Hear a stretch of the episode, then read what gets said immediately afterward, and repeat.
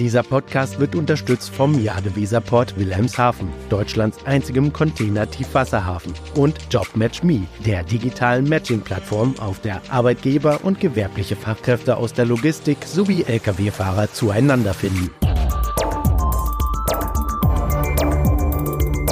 DVZ, der Podcast.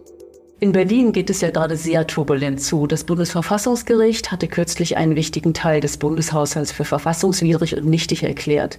Seitdem machen Haushaltspolitiker und Minister Nachtschicht. Wirtschaftsexperten und die Branche warnen, dass Investitionen in wichtige Projekte wie Verkehrsinfrastruktur, die Bahn oder saubere Kraftstoffe und ein Tankstellen- und Ladenetz leiden könnten. Viele Krisen stoßen derzeit aufeinander und ich kann mir vorstellen, das Politikgeschäft ist in diesen Zeiten sicherlich nicht einfach. Darüber möchte ich heute mit Isabel Kadematori sprechen. Sie ist die verkehrspolitische Sprecherin der SPD-Bundestagsfraktion und unter anderem zuständig für Klimaschutz, den Haushalt und Bürgerbeteiligung. Mein Name ist Susanne Landwehr. Ich bin Politikredakteurin der Deutschen Verkehrszeitung in Berlin. Hallo Frau Kadematori.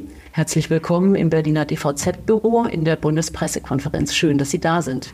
Ja, ich freue mich auch sehr. Ja, schön, dass es geklappt hat. Bevor wir uns dem Thema Haushalt zuwenden, was ja im Moment gerade ein Riesenthema ist, meine erste Frage an Sie persönlich. Macht es Ihnen Spaß in der Politik? Es macht mir sehr viel Spaß. Ich mache das mit viel Freude und Ehrfurcht. Die letzten Wochen waren jetzt zwar nicht die spaßigsten per se, aber grundsätzlich ist es ein großes Privileg, an so entscheidender Stelle mitarbeiten zu dürfen. Wie sind Sie in die Politik gekommen? Ich bin 2012 in die SPD eingetreten und habe verschiedene Funktionen dort ausgefüllt. Ähm, habe mich erstmal kommunalpolitisch erst stark engagiert, als Bezirksbeirätin, später dann als Stadträtin, habe da schon Verkehrspolitik und Stadtentwicklung gemacht und dann 2021 in den Bundestag gewählt worden. Mhm. Was interessiert Sie an der Verkehrspolitik so besonders? Also meine kommunalpolitischen Anfänge hatte ich sehr stark mit dem Thema Innenstadtpolitik. Das war auch mein Ortsverband, in dem ich aktiv war. Und da ging es eben sehr stark um Verkehrsfragen. Und als Kommunalpolitikerin hatte ich mir damals überlegt, dass das eben auch ein Feld ist zur Stadtentwicklung, Verkehrspolitik, wo man tatsächlich sehr viel und sehr konkret auch mitgestalten kann, was alle wirklich jeden Tag betrifft in ihrem Alltag. Und als ich dann den Schritt auf die Bundesebene gemacht habe und das äh, einzige Direktmandat in Baden-Württemberg für die SPD gewonnen habe, dachte ich, es wäre wichtig, auch ein Politikfeld zu beackern, was konkrete Auswirkungen auch auf meinen Wahlkreis hat und äh, darüber hinaus die Menschen tagtäglich spüren und wo ich da schon Erfahrung hatte und das war dann die Verkehrspolitik. Und wie war das damals zu wissen, okay, jetzt kann ich nach Berlin und in den Bundestag? Also für mich kam das ein bisschen überraschend. Äh, als ich aufgestellt wurde, war die SPD in einer ähnlichen schwierigen Umfragesituation wie jetzt und äh, war nicht unbedingt aussichtsreich äh, als neue Kandidatin. Ähm, dann ist das Ergebnis aber dann doch deutlich besser ausgefallen, als wir alle erwartet haben. Und in meinem Fall hat es sogar dann fürs Direktmandat in Mannheim gereicht. Nach 16 Jahren das erste Mal wieder für die SPD. Und ähm, ja, insofern äh, war ich dann sehr erfreut natürlich, äh, haben viel gefeiert bis 4 Uhr morgens und dann äh, in den Zug gestiegen und nach Berlin am Montag. Und was war Ihr Geheimrezept für das Direktmandat? Wie ich war sehr engagiert, viele Jahre davor kommunalpolitisch schon unterwegs, habe da Impulse gesetzt und habe auf diese wirklich sehr konkrete und praktische Arbeit vor Ort aufgebaut und das dann gemeinsam mit der SPD-Kampagne, die sehr gut funktioniert hat in Mannheim, mit dem Thema Respekt, gute Arbeit, Klimaschutz, also die Themen adressiert hat, die die Menschen auch vor Ort interessiert haben, mit einem guten Spitzenkandidaten und ähm, jemand, der eben vor Ort ver verankert ist politisch ähm, hat das als Kombination offensichtlich die Wählerinnen und Wähler in Mannheim überzeugt. Das ist jetzt Ihre zweite Legislaturperiode. Das ist meine erste. Ihre erste. Und ähm, das Thema Haushalt, äh, das ist ja wirklich ein Riesending gerade. Also es bewegt ja die ganze Nation und alle fürchten wirklich, wie sieht es jetzt aus mit den Investitionen. Ähm, können Sie sagen, wie es jetzt eigentlich weitergeht? Ich wünschte, ich könnte es äh, und niemand weiß aktuell ganz konkret, wie es weitergeht. Also wir haben dieses Urteil des Bundesverfassungsgerichts und ähm, für den Haushalt 2024 und insbesondere den Klima- und Transformationsfonds wird dann noch äh, nach einer Lösung gesucht. Und wir sind dann natürlich auch sehr von betroffen als Verkehrspolitikerinnen und Verkehrspolitiker, denn große Teile unseres Investitionshaushalts sind in diesem besagten Klima- und Transformationsfonds. Die Diskussion läuft aber schon. Was passiert jetzt mit dem Haushalt 2024? Die läuft auf höchster Ebene. Das heißt, ähm, Sie sind nicht dabei? Das heißt, wir sind nicht unmittelbar dabei. Wir versuchen natürlich, äh, Impulse zu geben und auf Dinge aufmerksam zu machen. Ähm, aber das wird jetzt, sage ich mal, an anderer Stelle äh, geklärt. Kriegen Sie denn überhaupt noch was mit von den Verhandlungen? Also wir sind gerade in einer Phase, wo es, glaube ich, wirklich ans Eingemachte geht und das ist dann in der Regel nicht so üblich, dass man äh, da Wasserstandsmeldungen kriegt. Ähm, man kriegt ein bisschen eine Idee darüber, was möglicherweise im Raum steht, wenn man einfach den einzelnen Leuten zuhört, welche Sachen sie erwähnen, welche sie eben aber auch nicht erwähnen, äh, versucht man sich daraus was zusammenzureimen. Und was reimen Sie sich zusammen? Also ich glaube, dass versucht wird, nochmal die Projekte, die im Klimatransformationsfonds sind, äh, neu zu priorisieren. Möglicherweise auch ähm, hier und da es zu Einschnitten kommen wird oder auch zu Streckungen der Investitionen über einen längeren Zeitraum als ursprünglich gedacht. Äh, manche Sachen könnten aber auch ersatzlos gestrichen werden und ähm, da habe ich aber jetzt keine konkreten Einblicke, da will ich jetzt ungern spekulieren. Ja, gut, das werden wir irgendwann in den nächsten Wochen hoffentlich dann auch äh, rausbekommen. Aber ähm, es gibt ja auch eine starke Tendenz, die, die Schiene sehr, sehr stark zu fördern. Und äh, diese Sanierung der Hochleistungskorridore zum Beispiel ist ja im, im Bundesverkehrsministerium eines der wichtigsten Projekte. Würden Sie dann sagen, das hat Priorität? Also die 12,5 Milliarden für die Bahn aus dem Klimatransformationsfonds sind sicherlich einer der großen Brocken des Klimatransformationsfonds, weshalb es da schon zu einer Lösung wird kommen müssen. Man muss aber sagen, ähm, dass es jenseits davon ja noch 12,5 Milliarden Eigenkapitalerhöhung geplant war, die ähm, allen Erkenntnissen nach und auch von Gutachtern bestätigt Schuldenbremsen neutral, äh, neutral wäre. Insofern äh, das Urteil dem nicht im Wege steht, diese Eigenkapitalerhöhung zu machen. Wir haben dann noch ähm, ca. 4 Milliarden im Haushalt äh, für die, also im Kernhaushalt für die Bahn verankert. Insofern, wenn das schon mal gelänge, hätten wir schon einen Teil der Strecke geschafft. Und dann eben müssen wir noch gucken, dass wir aus diesem ursprünglich im Klima- und Transformationsfonds geplanten Mittel zumindest teilweise äh, noch erhalten können. Mir ist aber auch wichtig, dass nicht nur die Bahn äh, wichtig ist für den Verkehrshaushalt. Das wollte ich gerade fragen. Ich meine, Lkw und Dekarbonisierung auf der Straße ist ja auch ein hohes, wichtiges Thema. Ähm, wie sieht das denn aus bei dieser Förderung für klimafreundliche Nutzfahrzeuge, KSNI? Haben Sie da eine Vorstellung oder was würden Sie sagen, was müsste da an Geldern fließen? Also das ist uns sehr wichtig. Bevor wir dieses Urteil hatten, war das ja auch schon ein Thema, ähm, ob wir diesen Haushaltstitel noch irgendwie auffüllen können, weil das, was da schon, was da bisher drin ist, ist schon verplant. Und wir würden gerne aber noch eine neue, Förderrunde äh, machen. Wir haben da auch Gegenfinanzierungsvorschläge gemacht, ähm, die aber eben auch in diesem äh, Klimatransformationsfonds sind. Deswegen, ähm, also unsere Gegenfinanzierungsvorschläge wären eine Umschichtung innerhalb dieses Fonds gewesen. Äh, also aus meiner Sicht wäre das Mindeste 300 bis 400 Millionen ähm, für klimaneutrale Antriebe zu mobilisieren. Man muss auch sehen, dass dieses Geld äh, ist wirklich einer der größten und schnellsten Hebel zur Dekarbonisierung, weil ähm, LKWs werden öfter ausgetauscht als alle anderen ähm, Verkehrsträger oder Züge und so weiter. Das dauert alles viel länger, der äh, Ausbau bei der Bahn. Und deswegen, wenn wir im Güterverkehr auf der Straße eine Dekarbonisierung in den nächsten zehn Jahren hinbekommen könnten, dann hätte das einen sehr großen Klimaeffekt im Verkehrssektor. Dazu gehört aber auch die Ladeinfrastruktur, um die ich mir auch Sorgen mache. Das sind 4,7 Milliarden, die auch im Klimatransformationsfonds verankert sind. Das heißt, das wird jetzt alles verhandelt in den nächsten Wochen und hoffentlich dann zum Positiven auch für den Straßengüterverkehr. Wir kämpfen sehr dafür und sind uns sehr bewusst, äh, wie, wie heikel das auch ist. Bevor wir zur nächsten Frage kommen, möchte ich an dieser Stelle ganz kurz unterbrechen. Hallo, sind Sie gleich da? Mit der Live-Sendungsverfolgung von Timocom teilen Sie Ihre GPS-Daten mit Ihren Geschäftspartnern selbstbestimmt und in Echtzeit auch über Schnittstellen. Vereinbaren Sie jetzt Ihre kostenlose Demo auf timocom.de-dvz. Der Haushalt noch einmal. Ähm, es muss ja irgendwo Geld herkommen. Sie hatten gerade skizziert, es gibt einiges Geld, was äh, für, die, für die verschiedenen Verkehrsprojekte da sind. Und trotzdem wird jetzt gerade ähm, überlegt, was könnte man machen? Steuererhöhung, Erklärung einer Notlage, Schuldenbremse aufheben. Welche Lösung würden Sie denn favorisieren? Also aus meiner Sicht spricht viel dafür, nochmal für 2024 eine Notlage zu erklären. Ähm, einige Länder, einige unionsgeführte Länder machen das jetzt auch. Also einfach in Schleswig-Holstein hat das, glaube ich, schon gemacht. Ich glaube, in NRW wird das auch diskutiert und in Sachsen-Anhalt. Also es ist, ähm, es ist zumindest so, dass nicht alle in der Union der Meinung sind, dass es verfassungswidrig wäre, 2024 eine Notlage zu erklären. Und dass aus unserer Sicht als SPD dafür auch gute Gründe gibt. Was nicht heißt, dass man nicht trotzdem nochmal priorisieren kann und einige Projekte vielleicht nochmal hinterfragen könnte. Man muss ja nicht in der die volle Summe ähm, äh, versuchen da abzubilden, aber zumindest ein Teil wäre das schon hilfreich. Ähm, zum Thema Einnahmenerhöhung hätten wir als SPD natürlich auch einige Vorschläge. Ähm, ich glaube aber, bin da auch realistisch, dass das mit unseren Koalitionspartnern im großen Stil nicht zu machen sein wird, aber vielleicht gibt es einige Stellstrauben, ich sag mal, zum Thema klimaschädliche Subventionen, ähm, die man schon sich nochmal angucken kann.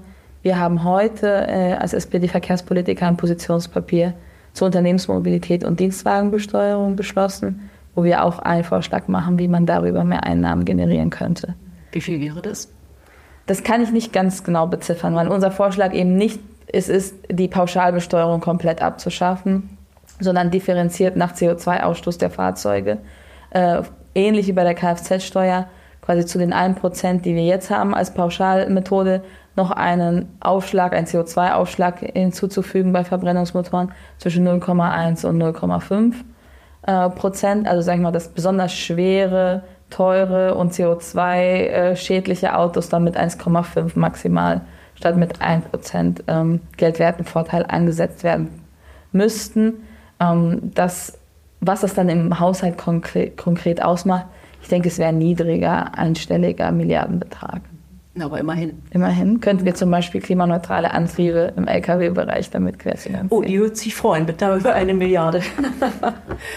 ähm, Sie sind ja jetzt seit 1., also seit Oktober neue verkehrspolitische Sprecherin der SPD-Bundestagsfraktion. Was machen Sie genau in dem neuen Job? Ähm, der Job bedeutet, die ähm, Verkehrspolitik für die SPD-Fraktion eben federführend zu koordinieren, zu gestalten wir sind zehn äh, Mitglieder der Arbeitsgruppe Verkehr und äh, die leite ich, die führe ich, für die spreche ich, dann auch äh, nach außen und nach innen. Und ähm, das ist viel Koordinierungsaufwand innerhalb der Fraktion, aber auch viel mit meinen Koalitionspartnern. Also wir verhandeln auch die Gesetze, oftmals dann im, im ersten Schritt auf Berichterstatterebene, aber dann eben auf Sprecherebene. Ähm, wir stimmen uns mit dem Ministerium ab über die Vorhaben und den Ausschuss die Ausschussagenda, ebenso auch mit den Ausschussvorsitzenden bereiten wir alles vor. Also es sind einige Aufgaben. Meistens wird man angerufen, wenn etwas nicht funktioniert. Es ist ja immer so. Haben Sie denn das Gefühl, ähm, dass Sie etwas bewegen können? Auf jeden Fall. Ähm, ich hoffe, wir kommen wieder mal in etwas ruhigeres Wasser, wo man was auch bewegen kann, was nicht nur sozusagen Krisenbekämpfung ist, ähm, momentan muss ich schon sagen, seit ich im Amt bin, das ist so Ende September äh, gewesen, ähm, ist natürlich sehr viel, ähm, ja, wieder Krisen lösen, Probleme lösen. Ähm, also jetzt eine ganz große Krise mit dem Haushalt, aber davor hatten wir auch einige schwierige Gesetzespakete und wir hatten auch äh, so Deutschland-Ticket-Thema noch, äh, wo es eine Lösung bedarf. Und ähm, ja, ich war sehr viel damit beschäftigt, da äh, zu schauen, dass diese Stränge dann alle auch zusammenlaufen. Und Genehmigungsbeschleunigung, das ist sicherlich auch bei Ihnen auf dem Tisch. Maut, Straßenverkehrsgesetz beschäftige ich mich jetzt wieder, nachdem der Bundesrat es abgelehnt hat. Ähm, Genau, also da ist in, in der Gesetzesarbeit tatsächlich auch noch einiges zu tun. Können Sie sich können Sie nachvollziehen, warum der Bundesrat das Straßenverkehrsgesetz nicht wollte? Aber das heißt ja, äh, die Kommunen würden etwas mehr Möglichkeiten bekommen, einfach den Verkehr zu organisieren innerhalb der Städte. Was, was hat den Bundesrat da gestört? Ähm, also da müssen Sie natürlich den Bundesrat fragen. Unsere Erkenntnisse es ist, dass, also wir waren sehr überrascht. Wir haben nicht damit gerechnet, es hatte sich auch anders abgezeichnet.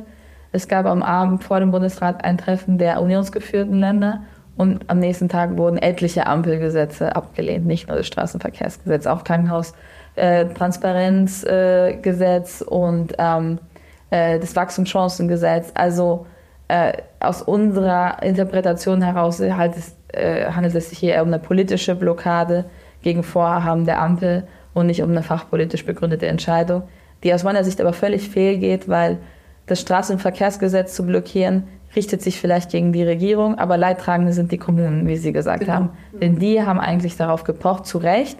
Die haben diese Veränderung äh, herbeigeführt, auch durch äh, Organisationen äh, zwischen den Kommunen, übrigens aller politischer Couleur. Also ähm, das ist völlig egal, äh, welches Parteibuch die Bürgermeister haben. Die meisten wünschen sich mehr Spielräume für eine Gestaltung ihrer Mobilität vor Ort. Das wollten wir ihnen geben. Und jetzt haben ihre eigenen Länder eben da eine, ähm, ja, ein Stoppschild äh, quasi dazwischen gebracht. Und ich hoffe, dass sie uns jetzt dabei unterstützen, diese Blockade aufzulösen äh, im Vermittlungsausschuss. Und wenn Sie annehmen, dass die CDU das jetzt aus äh, politischen Gründen macht, ähm, glauben Sie, die brauchen eine Verhandlungsmasse, um vielleicht an anderer Stelle weiterzukommen? Das weiß ich nicht. Also ich so weit will ich gar nicht gehen. Ich glaube, es war ein parteipolitisches Signal nach dem Motto, das ist uns alles irgendwie zu Klimagesetzgebung, wird jetzt alles anders beäugt, obwohl es das hier überhaupt nicht ist. Es geht um Sicherheit, es geht um Freiheit für die Kommunen und ja, es geht dann natürlich auch um mehr Möglichkeit für umweltfreundliche Mobilität. Vorgeschoben wurde äh, als Argument, dass, ähm, dass dadurch, dass jetzt mehrere Ziele gleichrangig im Straßenverkehrsgesetz äh, aufgeführt sind, das Thema Sicherheit geschwächt würde. Aus unserer Sicht aber eher hanebüchenes Argument. Wir haben durch verschiedene Änderungen im, im, Gesetz eher eine Stärkung der Sicherheit. Wir hätten uns sogar noch mehr vorstellen können. Darüber können wir aber dann auch gerne nochmal sprechen. Also wenn es daran hängt, haben wir auch noch einige Vorschläge, wie man Präventionsgedanken stärken kann, Vision Zero. Also da äh, sind wir sicherlich verhandlungsbereit. Ich hatte nur nicht das Gefühl, dass es so sehr fachlich begründet war, sondern eher parteipolitisch. Wie lange kann das jetzt noch dauern, bis das Gesetz dann kommt? Das kann jetzt noch mal dauern, denn es muss jetzt sich erstmal darauf geeinigt werden, den Vermittlungsausschuss anzurufen. Ähm, und dafür müssen wir jetzt auch erstmal eruieren, gibt es einen politischen Einigungsrahmen. Also wenn es hier einfach ein parteipolitisches, taktisches Spiel ist, macht es das natürlich schwierig, eine fachpolitische Diskussion zu führen, die dann am Ende irgendwie ins Nichts führt. Wenn diese Gespräche laufen gerade, und wenn wir ein Gefühl dann dafür haben, wo wir dann auch fachlich eine Einigung herbeiführen können, wollen wir sehr gerne so bald wie möglich in den Vermittlungsausschuss gehen. Ähm, das Thema streift ja eben auch den Klimaschutz. Das ist ja ein Riesen, eine Riesenaufgabe für die Politik und für, für ja, eigentlich jeden äh, Klimaschutz zu betreiben. Äh, welche Ideen haben Sie, dass das gelingt? Tatsächlich ist das eine Ambition von mir, dieses Klimaschutzprogramm im Verkehrsbereich nochmal ähm, etwas ambitionierter, aber sozial ausgewogen und gerecht zu gestalten und da mit eigenen Vorschlägen uns auch einzubringen. Deshalb auch heute dieses Papier von uns zur Unternehmensmobilität. Wie gesagt, eine CO2-Differenzierung bei der Dienstwagenbesteuerung, ähm, aber eben auch äh, Mobilitätsbudgets und Berichtspflichten für Unternehmen, was äh, die Mobilität ihrer Mitarbeiter äh, betrifft. Also viele Unternehmen haben gar keine Vorstellung davon, wie ihre Mitarbeiter überhaupt zu ihnen in Betrieb kommen. Und wir fänden es hilfreich, wenn das erstmal erfasst würde und dann es auch mit Zielen unterlegt wird, ähm, wie viel sie vielleicht auch auf diesen Wegen äh, als Unternehmen einsparen wollen. Und manchmal hängt es ja wirklich nur an einer Busverbindung, die fehlt oder einer Anschlussverbindung, die nicht funktioniert. Und da kann man mit einem Shuttle oder mit anderen Angeboten äh, vielleicht dann schon Abhilfe schaffen und die Individualmobilität ein bisschen zurückdrängen. Ansonsten kämpfen wir natürlich weiter für die Verbesserung des ÖPNV und für einen stabilen äh, 49-Euro-Ticket. Ähm, wir haben jetzt einen großen Erfolg äh, mit dem Semesterticket geschafft diese Woche. Das waren mal gute Neuigkeiten. In letzter Zeit ja auch nicht so oft. ähm, dass sich die Länder ähm, und der Bund im Koordinierungsrat jetzt auf dieses Semesterticket geeinigt haben. Und natürlich alles, was wir versuchen, um die Infrastruktur zu modernisieren und Verlagerung, gerade im Güterbereich, auf die Schiene und auf die Wasserstraße zu bekommen, da lassen wir auch nicht nach. Das ist, hat für uns hohe Priorität. Ähm, nichtsdestotrotz ist die kurzfristigste, wirklich wirksamste Maßnahme die Dekarbonisierung des Straßengüterverkehrs. Da sieht die Schiene ja eine große Bedrohung, weil sie einfach sagt, wenn der Straßengüterverkehr äh, CO2-frei fährt, wozu brauchen wir uns dann eigentlich? Wozu braucht man die Schiene dann eigentlich noch? Wie, also haben Sie da eine Handhabe oder können Sie, haben Sie eine Möglichkeit, das auszugleichen oder der Schiene weiter eine Chance zu geben? Diese Befürchtung teile ich einfach überhaupt nicht, weil einfach die Kapazitäten überall so ausgelastet sind. Also es ist ja nicht sehr viel Platz auf unseren Straßen, es ist auch nicht sehr viel Platz auf unseren Schienenwegen. Und wir wollen ja auch Wirtschaftswachstum nach wie vor. Und ähm, das bedeutet dann auch mehr Verkehr. Insofern äh, sehe ich da überhaupt keine Konkurrenz, sondern eher eine Ergänzung. Wir müssen gucken, dass das ganze Wachstum äh, der Wirtschaft sich nicht nur auf der Straße abspielt und nicht nur mit ähm, Verbrennungsmotoren äh, oder Dieselmotoren. Ähm, wenn das passiert, werden wir unsere Klimaschutzziele im Verkehrsbereich nie erreichen. Insofern müssen wir beides tun und es wird schon herausfordernd genug, da mhm. Fortschritte zu erzielen, die nicht sofort aufgefressen werden durch ein Mehr an Verkehr generell. Mhm. Also gefühlt geht es ja sehr langsam mit dem Klimaschutz voran. Also im letzten Jahr hatte ähm, der Verkehrssektor auch die Klimaziele wieder nicht erreicht. Ähm, warum ist das so? In anderen Bereichen hat man einfach größere Hebel. Ähm, also wenn man einfach ein paar Kraftwerke vom Netz nimmt Kohlekraftwerke, dann hat man gleich einen sehr großen Klimaeffekt. Oder ähm, es gibt auch in anderen Bereichen eine stärkere oder überhaupt eine CO2-Bepreisung, die einen großen Effekt hat. Das ist im Verkehrsbereich eben in dem Maße noch nicht da. Äh, wir haben jetzt mit der Lkw-Maut natürlich äh, eine CO2-Bepreisung an der Stelle auch mit eingebaut und das wird sicherlich seine Wirkung auch entfalten. Und ähm, ansonsten ist es natürlich das individuelle Verhalten jedes Einzelne in der Mobilität, und das können wir nicht mit einem Gesetz und einem Hebel verändern. Wir können Angebote machen, wir können Anreize setzen, wir können auch in gewisse Richtungen versuchen zu schubsen durch gewisse Preisinstrumente oder Steuerinstrumente. Aber am Ende entscheiden die Menschen natürlich selber, wie sie sich fortbewegen. Auch die Unternehmen entscheiden es selbst.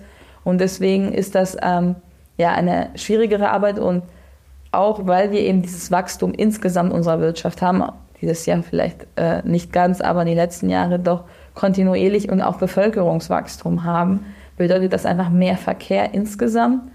Und die Dekarbonisierung läuft bisher nicht schnell genug, um dieses Mehr an Verkehr auszugleichen. Ähm, da haben wir jetzt aber, glaube ich, den Schalter umgelegt, sodass wir in den nächsten Jahren ein großes Wachstum auch haben werden im Bereich eben klimaneutrale Antriebe. Und da bin ich sehr optimistisch. Wir sehen das schon bei den Ladesäuleninfrastruktur, haben wir eine Verdoppelung in den letzten zwei Jahren erreicht. Insofern, das geht jetzt schnell, ähm, aber wir hatten in den letzten Jahren einfach nicht die Priorisierung und den Fortschritt, den wir gebraucht hätten. Also viele Straßentransportunternehmen sagen, dass sie einfach jetzt viel zu sehr belastet werden durch die Maut. Ähm, ist die jetzt zur richtigen Zeit gesetzt oder hätte man doch noch vielleicht ein bisschen warten sollen? Also eben die vier Monate, die eigentlich möglich sind bis Anfang März 2024. Sie haben ja selbst gesagt, es geht langsam voran mit dem Klimaschutz im Verkehr. Insofern natürlich kann ich das aus Sicht der Unternehmen gut verstehen. Ähm, es war natürlich auch eine haushaltspolitische Entscheidung. Das sind viele Einnahmen, die dann verloren gehen, wenn man ähm, das verzögert. Und am Ende ist es vielleicht auch kein so großer Unterschied, ob jetzt drei Monate früher oder später die Umstellung wird kommen, sie muss kommen. Und ähm, für uns hat es aber einen großen Unterschied gemacht, weil wir haben jetzt Investitionen zu tätigen, insbesondere die Sanierung der Korridore im äh, Fernverkehr, im Zugverkehr. Und ähm, das duldet keinen Aufschub und deswegen brauchen wir natürlich auch Einnahmen. Mhm. Haben Sie manchmal Angst, dass uns der Klimawandel überrollt, ähm, es also immer mehr Überschwemmungen oder Hitzewellen gibt? Also ich glaube, Angst ist kein guter Ratgeber und das ist auch nicht das, was mich antreibt. Aber ich nehme den Klimawandel sehr ernst. Und wenn man sich mit der Forschung dazu auseinandersetzt, muss man das auch sehr ernst nehmen. Wir haben nicht mehr viel Zeit, das Ruder herumzureißen. Und deswegen ist Klimaschutz auch nicht nur ein Nice-to-have-Thema oder etwas, was man auch später verschieben kann, wenn die Mittel wieder da sind oder die Krisen vorbei sind. Wir müssen äh, das in unsere Krisenbekämpfung sozusagen mit einbauen. Alles, was wir tun, muss darauf einzahlen. Und am Ende des Tages muss man sich schon klar machen, angesichts der Bedrohungen, die da im Raum stehen mit dem Klimawandel, sind die äh, Verhaltensveränderungen, die wir versuchen mit unserer Politik auch ein Stück weit ähm, anzutreiben. Also dass man vielleicht nicht mehr 15 Minuten tanken geht, sondern 25 Minuten laden, ist vielleicht keine so große Zumutung, wenn man das mal in dem Kontext sieht. Wir können immer noch alle Auto fahren, wir haben immer noch äh, alle Freiheiten, individuell mobil zu sein, nur mit einer etwas anderen Technologie, die auch viele Vorteile äh, bringt und auch Spaß macht. Und ähm, genau, wir wollen einfach, dass man sich darauf einlässt und dass man das äh, Thema auch ernst nimmt. Ja, es ist ja auch notwendig. Aber für den Klimaschutz braucht man ja auf jeden Fall Infrastruktur, also Straßeninfrastruktur, Schieneninfrastruktur. Aber auch jetzt gerade bei diesen ähm, Sanierungen der Hochleistungskorridore gibt es ja bestimmte Verbindungen, die jetzt schon umstritten sind, Hamburg-Hannover oder Bielefeld-Hannover. Was muss sich ändern, damit solche Projekte nicht Jahrzehnte dauern? Ich glaube, dass ähm, wir da sehr realistisch drauf gucken müssen, wo können wir in, in den nächsten 10, 15 Jahren die größten Hebel in Bewegung setzen. Und das ist sicherlich vor allem die Sanierung und die Elektrifizierung ähm, und der Ausbau vielleicht auch bestehender Strecken. Neubau ist immer umstritten, weil wir in einem sehr dicht besiedelten Land leben, wo einfach gar nicht mehr so viel Fläche da ist für alle die Bedürfnisse, die die verschiedenen äh, Menschen haben, aber eben auch die Natur hat, der Erholung, Freizeit, Tiere, äh, Umwelt insgesamt. Und ähm, das heißt, natürlich brauchen wir nach wie vor auch Neubauprojekte. Und da ist das A und O eine frühe und gute Kommunikation. Und das ist das, was eben bei diesen benannten Projekten halt auch nicht gut funktioniert hat, dass man in der frühen Bürgerbeteiligung, die man gemacht hat, einfach ähm, sich auf Varianten geeinigt hat, die dann kurze Zeit später wieder verworfen wurden und damit die Bürger natürlich extrem verärgert hat, die auch viel Zeit und Mühe in diese Prozesse reingesteckt haben. Insofern hat es an der Stelle nicht funktioniert und wir versuchen da jetzt sozusagen die Kurve wieder zu kriegen. Ich würde aber auch davor warnen, sich zu sehr an diesen Projekten festzubeißen, weil es gibt so viel zu tun, gerade um unsere Infrastruktur einigermaßen standzuhalten und vielleicht auch schon weiterzuentwickeln, dass das, was da ist, auch leistungsfähiger ist und vielleicht konzentrieren wir uns auch erstmal dahin, weil die Zeit, die, die, das Personal und das Geld eben auch knapp sind. Aber bei, bei so Bürgerbeteiligungsprozessen ist es ja unheimlich wichtig, einen Ausgleich zu finden zwischen der, ähm, also den Projekten, den Vorhabenträgern und halt den betroffenen Bürgern, die möglicherweise irgendwann ein Gleis oder eine Straße vor der Nase haben. Ähm, es gibt ja da unheimlich viel schon, ähm, aber ja, so manchmal habe ich das Gefühl, so richtig voran geht es auch da nicht. Was glauben Sie, wie man da einen guten Ausgleich finden kann? Es gibt es andere Konzepte, die Sie da in der Schublade haben? Ich glaube, dass ähm, es gut wäre, wenn die Entscheidungsläufe kürzer wären. Also eine kurze, intensive Beteiligung ist besser, als über zehn Jahre Beteiligung zu machen.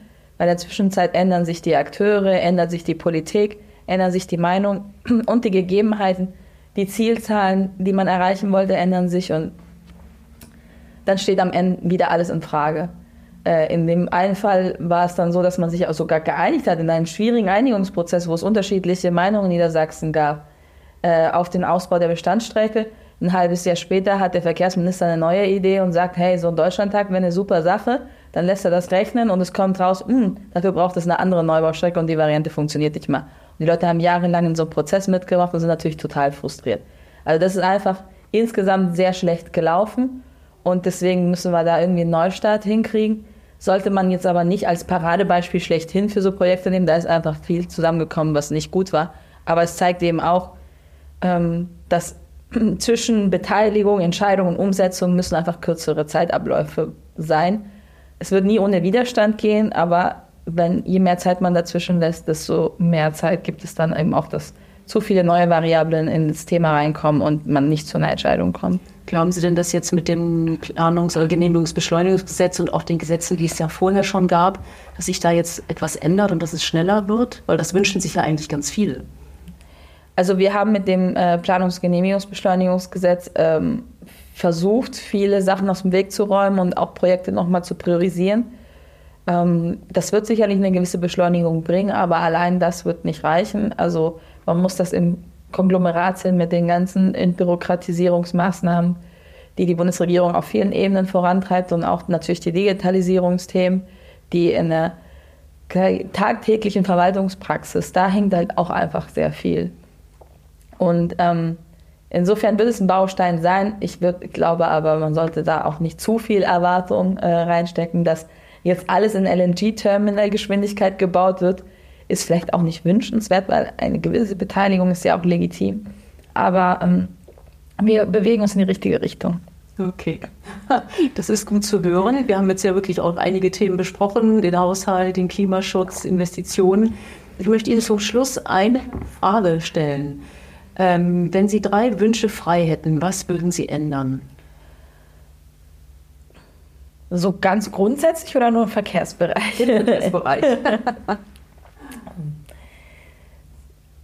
also ich würde drei Wünsche. Also ich würde mir ähm, wünschen, dass wir die Sanierung der Bahn in den nächsten zwei Jahren in all ihren Facetten irgendwie äh, durchsetzen und umsetzen könnten. Das natürlich das Geld, das Personal und äh, den Willen auch aller Beteiligten hätten, sodass äh, wir keine Verspätungen mehr am Ende dieser Legislaturperiode hätten. Das wäre ein Wunsch. Der zweite Wunsch wäre, dass sich jeder Bürger mal vornimmt, äh, eine halbe Stunde E-Auto zu fahren, mal auszuprobieren und ähm, dann die Autohersteller auch vielleicht noch ein paar günstigere Modelle auf den Markt bringen, sodass dann ähm, jeder auch in seiner nächsten Kaufentscheidung das für sich berücksichtigen kann. Und als dritten Wunsch wünsche ich mir, dass das 49-Euro-Ticket weiterhin 49 Euro kostet und wir vielleicht noch sogar zusätzliche Ermäßigung für Azubis, fürs Jobticket, für Rentnerinnen und Rentner durchsetzen können sodass alle in Deutschland äh, günstig ÖPNV fahren können. Vielen Dank. Und damit sind wir am Ende unseres heutigen Podcasts angekommen. Ich bedanke mich ganz herzlich für Ihr Interesse, liebe Zuhörerinnen und Zuhörer. Und natürlich gilt mein Dank ganz besonders Ihnen, Frau Kadematori, der verkehrspolitischen Sprecherin der SPD-Bundestagsfraktion. Herzlichen Dank, dass Sie da waren. Vielen Dank. Wo zieht es Sie nun hin? Jetzt äh, habe ich noch ein Gespräch mit äh, niedersächsischen Verkehrsminister. Und dann äh, habe ich für heute erstmal Feierabend. Dann wünsche ich Ihnen einen schönen Feierabend. Wenn Ihnen der Podcast gefallen hat und Sie gern mehr hören wollen, Sie können uns auf jeder gängigen Podcast-Plattform abonnieren. Fragen und Anregungen und Kommentare sind natürlich hochwillkommen. Sie können an redaktion.dvz.de oder landwehr.dvz.de schreiben. Hören Sie gern wieder ein. Ich sage Tschüss, Ihre Susanne Landwehr. Dieser Podcast wurde unterstützt vom Jade Weserport Wilhelmshaven, Deutschlands einzigem Container-Tiefwasserhafen, und JobMatchMe, der digitalen Matching-Plattform, auf der Arbeitgeber und gewerbliche Fachkräfte aus der Logistik sowie Lkw-Fahrer zueinander finden.